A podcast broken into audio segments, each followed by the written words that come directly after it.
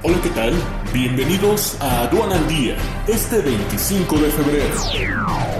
Nacional. Conflicto entre Rusia y Ucrania es una oportunidad para exportaciones mexicanas, señalan especialistas. Bloquea a Estados Unidos activos de bancos rusos y limita exportaciones. Casi 4 de cada 10 dólares de exportaciones a Estados Unidos se quedan en manos de los cárteles. Japón amplió sus sanciones contra Rusia al sector financiero y las exportaciones. Biden bloquea exportaciones a Rusia y señala a Putin como paria internacional. Ucrania, cerveza lidera las exportaciones de México a ese país. Quédate en casa y actualízate con el diplomado especializado en IMEX. 12 grandes módulos completamente en línea. Conoce el temario completo e inscríbete ya en sencomex.com.